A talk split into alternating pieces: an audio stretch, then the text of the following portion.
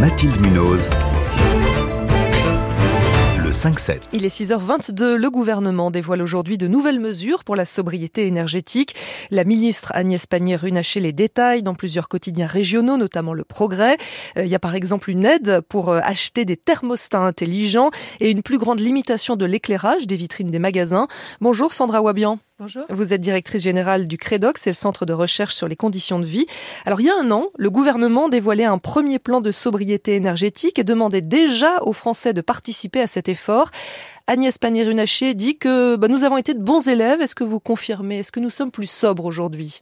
Alors oui, tout à fait. Il y a eu une baisse euh, avérée en fait de la consommation euh, énergétique, notamment des ménages, une baisse de 5%, donc c'est c'est pas rien. En un an en un an, donc euh, euh, notamment pendant pendant l'hiver, et même si on met de côté le fait qu'il y a eu un hiver doux, si vraiment on regarde l'impact des, des comportements, les ménages se sont mis à économiser l'énergie de toutes les manières possibles, donc baisser la température, euh, euh, limiter l'éclairage, euh, euh, interrompre la douche au milieu, etc.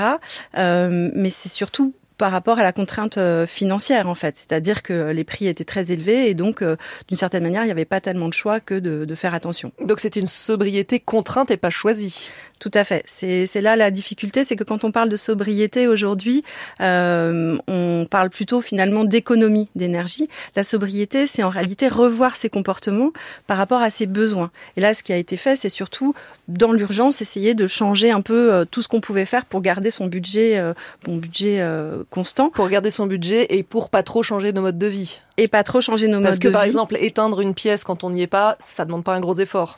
Alors ça demande quand même un petit effort euh, au quotidien, mais c'est vrai que c'est pas des changements importants de mode de vie. Mais pour qu'il y ait des changements importants de mode de vie, il faut aussi qu'il y ait des changements de société. Donc par exemple des infrastructures, c'est-à-dire que on peut pas aux abandonner la voiture, voilà, voilà. les transports, également la rénovation énergétique. Si on veut vraiment faire des économies d'énergie, il faut faire des travaux dans, dans les logements. Et ça, quand on n'a pas beaucoup d'argent, bah, c'est pas le moment où on les fait en fait. Donc on n'a pas eu d'augmentation, par exemple, des travaux de rénovation énergétique. Et pour les transports, on a beaucoup parlé du covoiturage, le soufflet est retombé, c'est ça Ça a marché quelques temps et c'est fini? C'est ça, c'est ce qu'on voit, c'est sur le sur le carburant en fait. Dès que les prix rediminuent, et il y a eu une période où les prix ont rediminué, eh bien tous ces comportements vont diminuer. Donc no- notamment le covoiturage, on était arrivé à 1 million de, de trajets en mars euh, 2023, on est passé à 500 000 en août, donc divisé quasiment par deux. Donc tous les, les gains qu'on avait faits pendant euh, pendant un an ont été perdus. Donc ce que vous nous dites, c'est que tant qu'il n'y aura pas de contraintes, le changement ne sera pas durable. Non, c'est pas ce que Non. je dis. Je dis que tant qu'il n'y aura pas finalement justement un changement de, de société et notamment un imaginaire euh, plutôt positif, parce que là, on, effectivement, on est dans la contrainte. Donc la contrainte,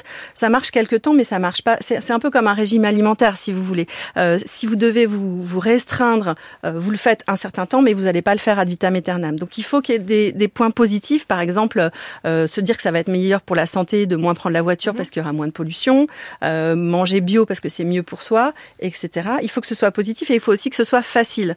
Or aujourd'hui, c'est pas facile d'abandonner sa voiture puisqu'on n'a pas d'alternative. Il faut rappeler aussi que euh, on est quand même dans une société de consommation où, euh, euh, là je parle pas des, des biens de première nécessité, mais acheter c'est souvent aussi se faire plaisir. hein. quand on travaille dur, bah, parfois on a besoin de se faire comme ça des, des petits achats plaisir. Est-ce que là vous constatez qu'il y a une baisse, qu'il y a moins de surconsommation, qu'on achète davantage de seconde main ou pas? Alors il y a moins de, de surconsommation, ça c'est sûr, puis- c'est- ça c'est sûr, puisqu'il y a même une baisse de la consommation. Il y a une baisse de, de consommation de 5%, 4,6% exactement de la consommation des, des biens. Euh, et en particulier, il y a une baisse de la consommation alimentaire avec une baisse de 10% de ce qu'on de ce qu'on met dans notre assiette en volume en fait. Donc là, on peut pas vraiment Alors là, c'est, dire là c'est pas les achats plaisir. hein, si on- Exactement, c'est ça. C'est-à-dire que là, c'est là où on voit bien qu'on est dans la sobriété contrainte. C'est que on a dû alors réduire le gaspillage aussi, donc ça, on peut se dire que c'est Mhm. une bonne nouvelle. Mais on a aussi plus de précarité alimentaire, avec notamment les banques alimentaires à cause de l'inflation.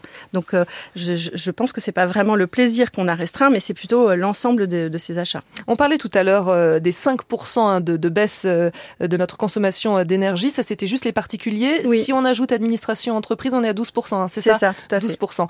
Euh, administration et entreprise, donc, ont changé aussi leurs habitudes. Oui, alors ça c'est peut-être la bonne nouvelle de la période, c'est qu'on a demandé des, des actions aux entreprises et aux administrations. Et c'est vrai que pour que les ménages se mettent en, en marche, il faut aussi qu'ils aient le sentiment que c'est équitable. Que ce soit pas eux tout seuls, quoi. Voilà, que ce soit pas eux tout seuls. Donc le fait qu'on ait demandé aux entreprises de bouger, c'est quelque chose de plutôt positif. Qu'est-ce qu'elles ont fait les entreprises, par exemple? Alors c'est là où c'est un petit peu délicat, c'est qu'aujourd'hui on n'a pas d'indicateur externe de ce que font les entreprises. Comment ça? Bah, C'est-à-dire que les entreprises nous disent qu'elles font des choses, ouais. mais on n'a pas d'indicateur, par exemple, des actions de, de RSE euh, au global.